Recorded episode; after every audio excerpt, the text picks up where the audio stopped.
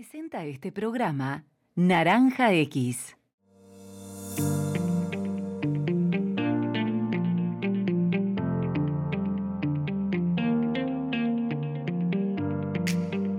Hola, bienvenido a un nuevo episodio de Vida Digital. Soy Débora Slotinsky. Este podcast cuenta con el apoyo de la Universidad de Morón y hoy vamos a hablar sobre un tema que es tabú. Sí, ¿cuáles son los sueldos que ganan los profesionales? Acá en Argentina por lo menos es un tema que está prohibidísimo. Nadie dice nunca cuánto gana. Así que vamos a aprovechar que salió un nuevo estudio para conocer cuánto ganan los desarrolladores, los data scientists, los DevOps, los de ciberseguridad y todos los profesionales afines. Así que esto es muy importante para entender un poco si estamos ganando mucho o poco en relación a este tipo de perfiles. Para eso nos acompaña Ariel Jolo, que es eh, miembro de CISARMI y está liderando, como siempre, esta encuesta que cuenta con el, el análisis de OpenCube. Hola Ariel, ¿cómo estás? Hola, ¿qué tal, Débora? ¿Cómo estás? Muy bien. Antes de ir al grano con toda la información, con todos los hallazgos y los datos concretos de sueldos, es importante decir que a diferencia de otros estudios donde los sondeados son las empresas que pagan los sueldos, en este caso, en el de OpenCube, son los propios profesionales los que voluntariamente ingresan a la encuesta y completan todos sus datos. Así que esto me parece una diferencia interesante. Sí, sí, esa es por ahí la principal diferencia en ese sentido. Sí, aparte es una, este es un sondeo que se hace desde el 2014, así que tiene una, una trayectoria súper interesante. Yo estuve mirando este sondeo y algunos datos son eh, muy interesantes. Por ejemplo, que el 34% de los encuestados tiene el sueldo dolarizado que el 58% trabaja desde su casa y que el 17% está en búsqueda laboral activa. ¿Qué conclusión o qué balance haces de estos resultados? Bueno, la verdad es que no son sorprendentes en el sentido, como decías vos, los venimos haciendo dos veces por año desde 2014. Em, entonces lo que se ve por ahí es la tendencia, o sea, se ve que este número del 34% de sueldo que está parcialmente o totalmente dolarizado es algo que empezamos a ver hace ya un par de años y que, mes, eh, que semestre a semestre viene creciendo, si no me equivoco, la, entrega anterior, que era de enero, o sea, seis meses entre uno y otro, eh, da un 26%. Y bueno, eso claramente marca que, sigue, que, es una tendencia que sigue avanzando, que eh, las empresas están tomando como beneficio, digamos, que, por ahí el mercado lo pide y bueno, hay empresas que están pudiendo eh, adaptar y, dar ese, ese, beneficio si se quiere. lo otro que marcabas de el tema del trabajo remoto, también es una tendencia que, vemos un montón. Eh, así que no hay, no hay sorpresas en el sentido de que, bueno, conocemos la realidad del país y lo que vemos es que el mercado se va ajustando semestre a semestre. Probablemente se ajuste más rápido, pero bueno, nuestros muestreos son cada seis meses. Eh, y lo otro que vemos, obviamente, es el, el crecimiento, al menos en pesos, de la mediana salarial, ¿no? Claro, ahora te voy a consultar por la mediana salarial, pero este 17% que está en búsqueda laboral activa, ¿es gente que está trabajando y escucha ofertas o es gente que está desempleada? No, está, está discriminado. Eh, digamos, las opciones que nosotros damos son estoy muy contento, muy contenta con mi empleo actual, el otro es escucho ofertas y el tercero es estoy en búsqueda laboral activa. Eh, justamente eso, el búsqueda laboral activa quiere decir que está, puede ser que esté trabajando, no quiere decir que no esté trabajando, que esté desempleado, sino que emplea su tiempo en, en buscar un nuevo trabajo o un trabajo. El otro sería distinto, que es ese que escucha ofertas, que por ahí esa gente sí suele estar mayormente empleada, está en una situación laboral mejor o peor, pero estable, y a su vez siempre está abierta a que si viene alguien del equipo de recruiting a alguna empresa, nada, se junta a tomar un café, aunque sea virtual, para escuchar una mejor propuesta. Vamos a los números, que es lo que todos queremos conocer, ¿no? La mediana salarial, siempre lo vamos a decir en bruto, no en neto, es de 500 mil pesos. Acá los oyentes de, que no son de Argentina se van a hacer un matete terrible, pero no van a entender nada. 500 mil pesos argentinos son 1.915 dólares oficiales y 1.026 dólares en Blue, que es el mercado informal que manejamos. Como para comparar, el promedio de un empleado de comercio son 200 mil eh, pesos. O sea que estamos hablando de que acá la mediana salarial dentro de programadores y afines duplica el salario de un empleado de comercio, que es la mayoría de la gente empleada en Argentina. Claro. Sí, sí, eh, yo no tengo la data así de, digamos, de otros sectores, pero sí, esa es la mediana de, este sector. Y acá hacemos una salida muy importante para toda la gente que nos está escuchando, es la mediana, que entre paréntesis no es el promedio, sino es la mediana, es em, del muestreo total de la encuesta. O sea, acá en, este primer dato, después podemos ahondar más en algún tipo de, por ahí no, tanto desarrollo, sino, ciencia de datos, eh, sysadmins y demás, pero bueno, si metiéramos todo en la misma bolsa, la mediana sería esa, y acá estamos contemplando también lo que es Ciudad de Buenos Aires, Capital Federal o Provincia de Buenos Aires, que son los dos, los dos distritos más concurridos dentro del país o donde mayor densidad poblacional, poblacional hay, dentro de Argentina y dentro de esta industria, con otras provincias que por ahí tienen menor, eh, menor población, al menos en esta industria, y que suelen tener ingresos más bajos. Acá en, Argentina está todo muy centralizado en Buenos Aires y provincia de Buenos Aires, y después hay otras provincias donde por ahí el costo de vida es incluso menor. Pero bueno, en esta gran mediana que estamos haciendo en este primer eh, Zoom chiquito, sí, da esos 500 mil pesos, eh, que es lo que decías vos, unos 1.900 al dólar oficial y unos 1.000 al dólar blue. Sí, aparte también lo de la mediana salarial, vamos a decir que veo en el informe que hay una brecha muy grande, una disparidad enorme entre las disciplinas que tienen que ver con el mundo de la tecnología, porque no gana lo mismo un programador que un científico de datos y la diferencia es mucha, porque por ejemplo, un desarrollador semi-senior gana 460 mil pesos, pero un data science semi-seniors gana casi 600 mil. Claro. Exactamente. Sí, bueno, eso, a ver, es como si estuviéramos hablando de la mediana salarial de los médicos, ¿no? Y estamos diciendo un médico clínico gana tanto y un neurocirujano gana tanto otro. Eh, acá por ahí sí vale la pena empezar a entrar en estos detalles que decís vos, que bueno, no es lo mismo ser data scientist que ser desarrollador, que ser, no sé, ingeniero de networking. Ahí cada especialidad dentro de la, de la industria tiene su propia, su propia mediana y sus propios vaivenes y sus propias cuestiones.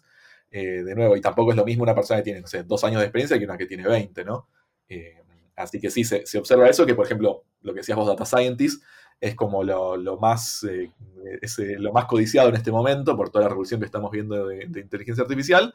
Y sí, suelen tener, hablando en la mediana, tienen sueldos mayores al resto de la industria estoy viendo acá, incluso al de por ahí puestos más gerenciales, ¿no? Como un VP o, incluso algunos C-levels, digamos, como por ahí los presidentes de las compañías.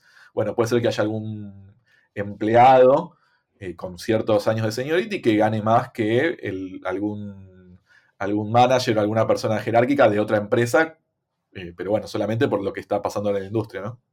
Sí, ya hace como 15 años el Harvard Business Review dijo que era la profesión más sexy del siglo XXI, ¿no? Y ya han pasado un montón de años y parece que sigue así. Pero a, ver si hay una relación directa o no. Cuando uno mira eh, la cantidad de profesionales que respondieron a esta encuesta, los data scientists son minoría. ¿Hay una relación directa entre ganan más porque son pocos? Eh, puede ser, digamos, sí, obviamente el de oferta y demanda, ¿no? Em, es, muy probable eso, porque claramente desarrolladores, a ver, científicos de datos hubo siempre, no, es algo nuevo, pero obviamente está, eh, como decíamos, de moda o es lo más hot, como lo más sexy, decías vos. Em, y sí, hay pocos, hay pocos, y, bueno, hoy en día hay muchas eh, escuelas formales e informales formándolos, pero por ahí desarrolladores habrá, no sé, 31, 51, o sea, por cada científico de datos habrá 30, 50 desarrolladores entonces sí, eso hace que, la profesión sea mucho más codiciada. Claro, ahí mencionaste los cursos, las escuelas y demás, y otra cosa que me llama la atención de este estudio, eh, que lo recomiendo a todos verlos, lo vamos a poner al link en la descripción de este podcast para que todos puedan acceder a él. Me llamó mucho la atención el altísimo nivel universitario.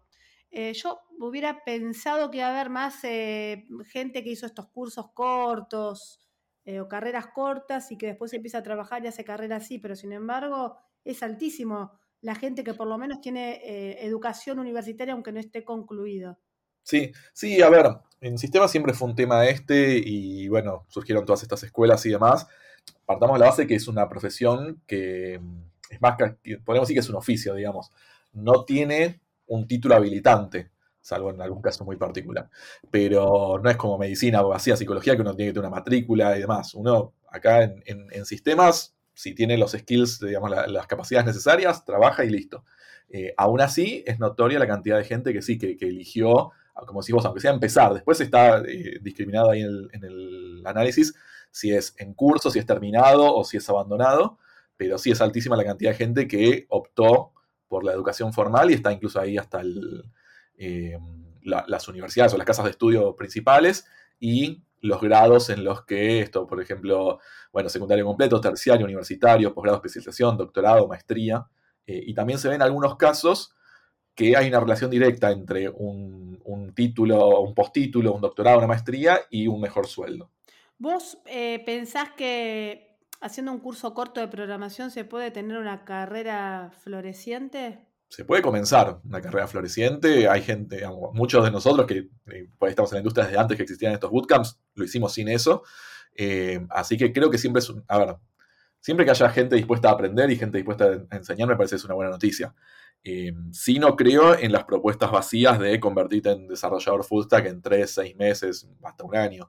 Eh, hay, que tener mucho cuidado con ese tipo de, propuestas que son muy atractivas al, comienzo y suenan muy bien, pero la realidad es que hay que estudiar un montón, hay que dedicarle un montón de tiempo y no hay soluciones mágicas. Nadie te por más que te den el título, eh, no, quiere decir que realmente seas lo que ese título quiere decir que, ese título dice, y eso en, general, ¿no? En la universidad también.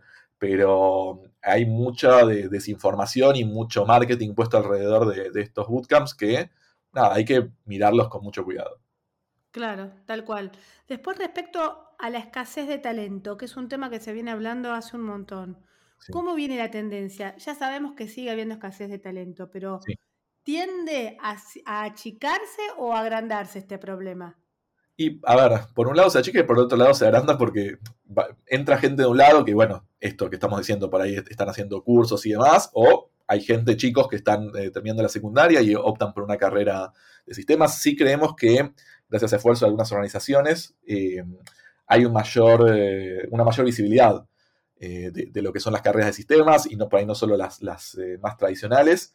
Eh, y hay más chicos de la secundaria que están saliendo y están empezando a estudiar alguna carrera relacionada con, la informática, ¿no? con, la economía del conocimiento. Eh, a su vez, también aparecen nuevas demandas. Eh, hace seis meses nadie hubiera pensado que ChatGPT iba a explotar como explotó. Ya, hace siete meses, estamos en julio, ¿no? Grabando esto. y más o menos, ¿cuándo fue el boom? Noviembre del año pasado, octubre como poco, noviembre, diciembre. Hace un año nadie pensó Nadie se imaginó que iba a pasar esto, ¿no? Que está pasando hoy en día. Em, y esto hace que haya más demanda también, por un lado. Por el otro lado, también hay, la otra corriente que dice, bueno, esto viene a eliminar el trabajo, viene a eliminar los puestos. Han salido incluso dirigentes, digamos, eh, directores de empresas a decir que van a reemplazar gente por eh, inteligencia artificial. Eh, personalmente todavía no lo veo pasando, pero bueno, sí es más la, demanda que están teniendo un montón de empresas a la hora de tratar de, contratar gente para utilizar eh, productos de, inteligencia artificial, ¿no? Entonces, en definitiva, se va acotando de a poco, pero es, muy lento el proceso por el cual una persona, un chico, un adolescente, pasa a la universidad y empieza a estudiar y se convierte en una persona que trabaja en la industria y que aporta eh, su, conocimiento a la industria. O sea, es algo que se va a ir sanando de a poco, pero cada tanto hay estas ráfagas que hacen que crezca más la demanda también. Claro, pero al respecto, ya que sacaste el tema de la inteligencia artificial generativa, ¿vos qué, opinas acerca de estos copilotos que aparecen? ¿Vienen a, asistir al programador o eventualmente podrían no reemplazarlo del todo, pero sí, eh, eh, no sé, hacer las veces de un junior?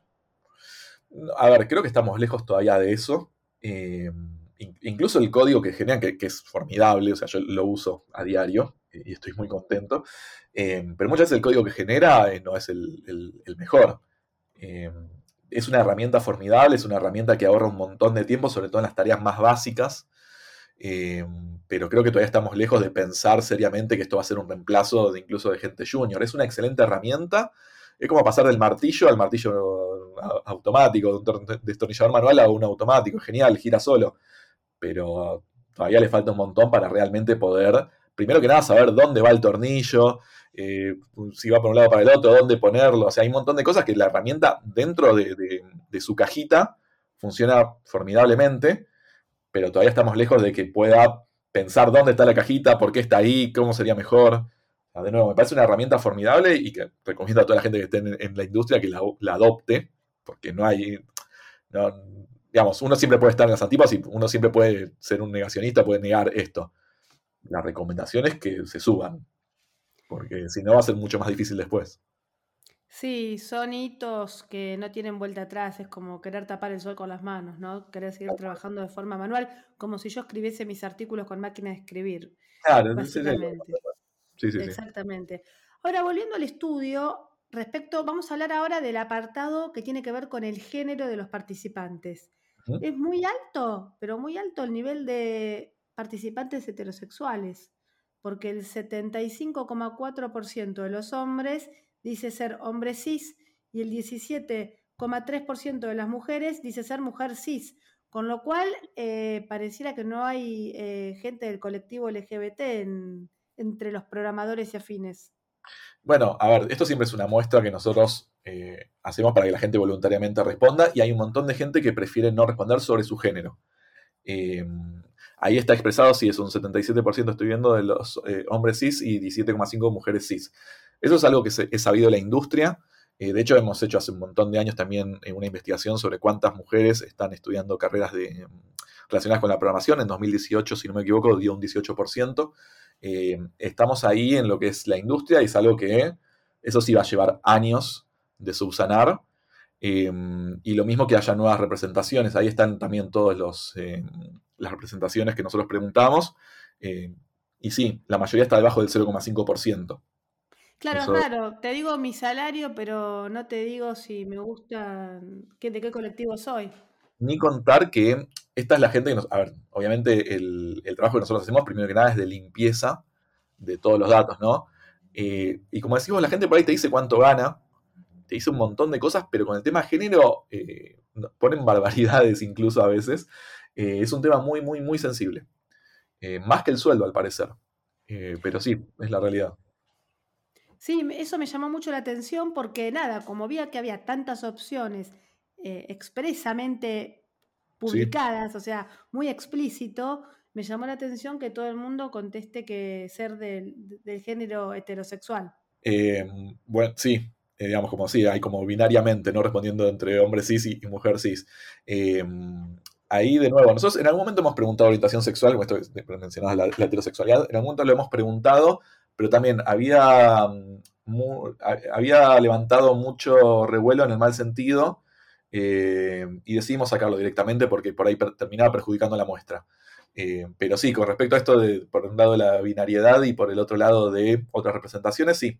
Eh, eso es lo que se ve en la industria y no sé si, si hay otros estudios que evalúan este tema, pero mm, por fuera de esto o sumado a esto, lo que destacamos en el informe es la brecha.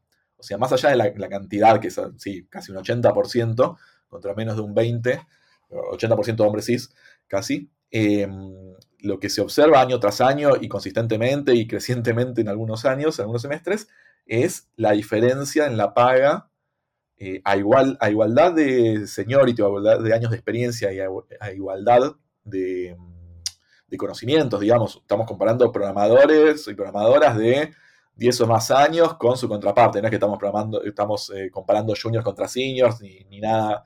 No, Mismo perfil, hombre y mujer. Exactamente. Los hombres eh, ganan más plata en promedio que las mujeres eh, solamente por su género, ¿no? La brecha salarial entre hombres y mujeres persiste a través del paso de los años. ¿Y lo tienen medido? ¿En cuánto? En este último informe nos da que es un, sería un 20%, porque eh, un hombre cis gana, perdón, acá estoy leyendo textual, ¿no? Por cada peso que gana un hombre cis, una mujer cis gana 80 centavos.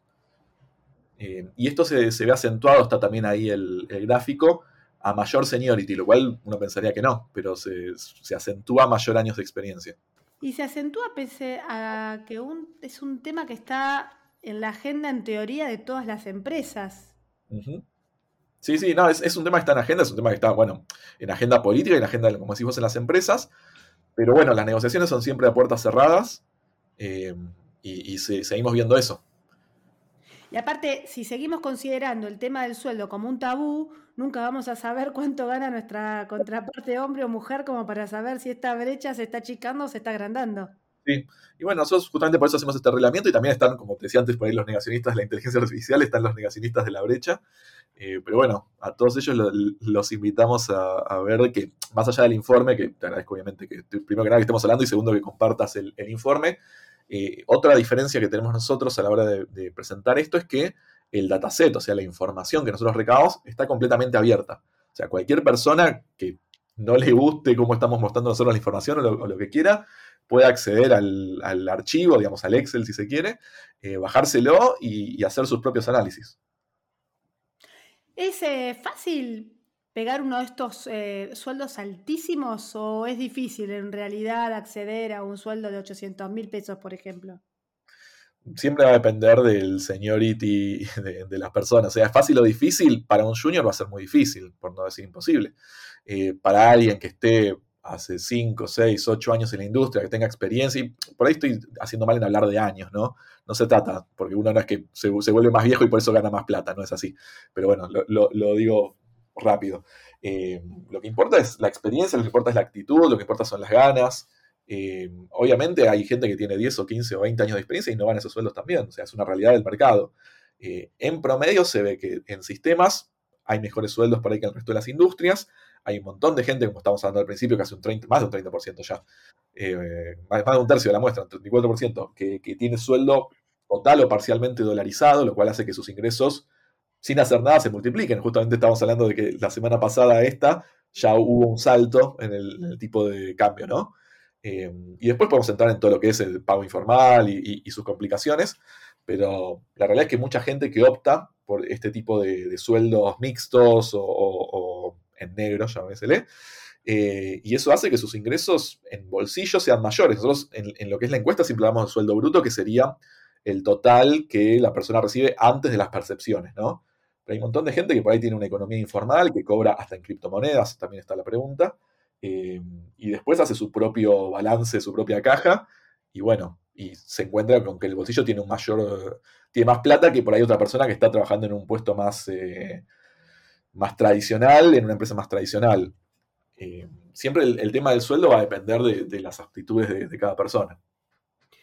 Eh, la brecha salarial entre hombres y mujeres, ¿vos pensás que se está achicando, se está manteniendo estable o se está ampliando? Habría que ver un poco los, últimos informes. Yo creo que se está manteniendo y depende el, el semestre, da un poquito más un poquito menos. También, algo siempre para destacar, esta encuesta nosotros la hacemos con la gente que responde voluntariamente y nosotros generalmente llegamos a unas 5.000, 6.000 personas, que es representativo dentro de, lo que es el, eh, el, mercado. Estoy viendo el informe anterior. Eh, en el informe anterior, este mismo apartado nos daba que por cada peso que un hombre cis ganaba, una mujer cis ganaba 86 centavos, en vez de 80 que es lo que nos da ahora, ¿no? Entonces, en ese sentido podemos decir, mira, se acaba de, agrandar. Eh, habría que buscar en, las anteriores cómo da eso, pero está más o menos en ese promedio. ¿Algún consejo para la persona que está o bien terminando el secundario y eligiendo su futura carrera, o bien para la persona que tiene eh, unos cuarenta y pico, cincuenta y pico, eh, que está cansado de su profesión o está desempleado y quiere dar un giro de timón y le dicen, metete a estudiar programación que, vas a recuperar todo el dinero que no estuviste ganando estos años. una persona de cincuenta y pico, una mujer de cuarenta y pico que estuvo criando pibes y ahora vuelve al mercado laboral o quiere volver, ¿puede reinsertarse con éxito estudiando alguna de estas disciplinas? A ver, no hay soluciones mágicas, ese es el tema. Eh, como hablábamos antes, no, no hay, hay mucho marketing y hay mucho, como decimos nosotros en el ambiente, humo alrededor de eso. Em, nadie va a contratar a una persona que tenga tres meses, que, salga de un curso de tres meses, eh, o, si lo van a contratar, lo van a contratar con un sueldo acorde. No, no existe el venía a sistemas y ganás 5 mil dólares haciendo un curso de tres meses. O sea, está mal ese tipo de comunicaciones que se está haciendo desde muchos lados porque dejan un montón de gente con un montón, primero que nada, algunos incluso hasta con deuda, porque hay, hay eh, algunos cursos que, eh, nada, toman deuda para darte el, el, curso taller, ¿no? Entonces, primero que nada, el consejo es traten de no endeudarse, como consejo general de la vida, ¿no? Eh, también hay un montón de, de, de, contenido disponible gratuitamente, ni hablar en YouTube.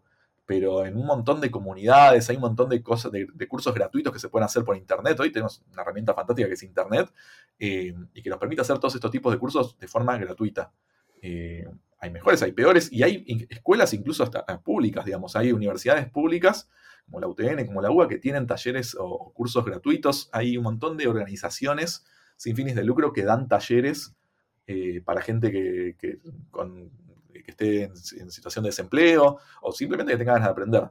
Entonces, la recomendación es que busquen primero ese tipo de, mm, nada, de, entidades antes de elegir una que él de, endeudarse. Y después, si tienen la opción de pagar, que me parece fantástico y por ahí es recomendable si pueden hacerlo, sí está bien. El tema es no caer en promesas vacías de cursos que en seis meses vas a salir full stack developer y vas a ganar entre 3.000 y 5.000 dólares trabajando para el exterior, porque no es muy probable, o sea, habrá casos anecdóticos, siempre habrá algún testimonial, pero no es la mayoría, no es lo, no es lo que suele pasar. Y la recomendación para esa gente es que se acerquen a las comunidades, a, cualquiera, hay un montón de comunidades, eh, y ahí es donde va a tener contacto uno a uno con un montón de gente que ya está en la industria y que tiene muchas ganas de ayudar, porque la mayoría de, de la gente que está en comunidades tiene un espíritu colaborativo. Em, y que por ahí es la forma más orgánica de, aprender y de meterse en esto, es ir a, a las juntadas, ir a tomar una cerveza. Lo, social tiene mucho impacto en, el trabajo.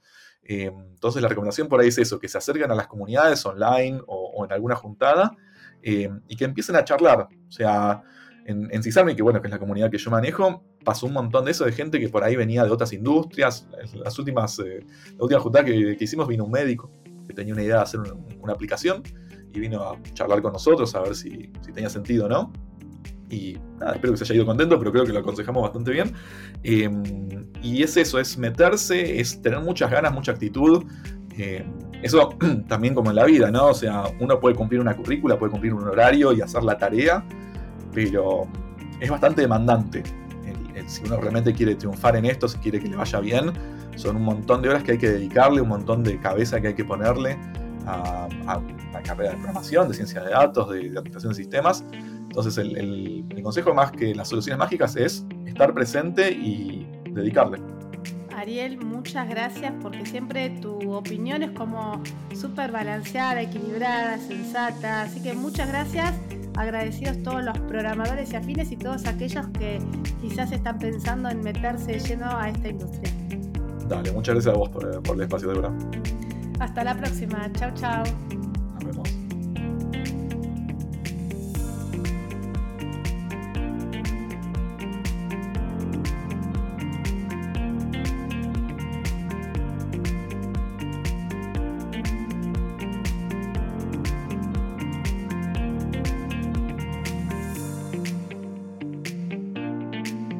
Presentó este programa Naranja X.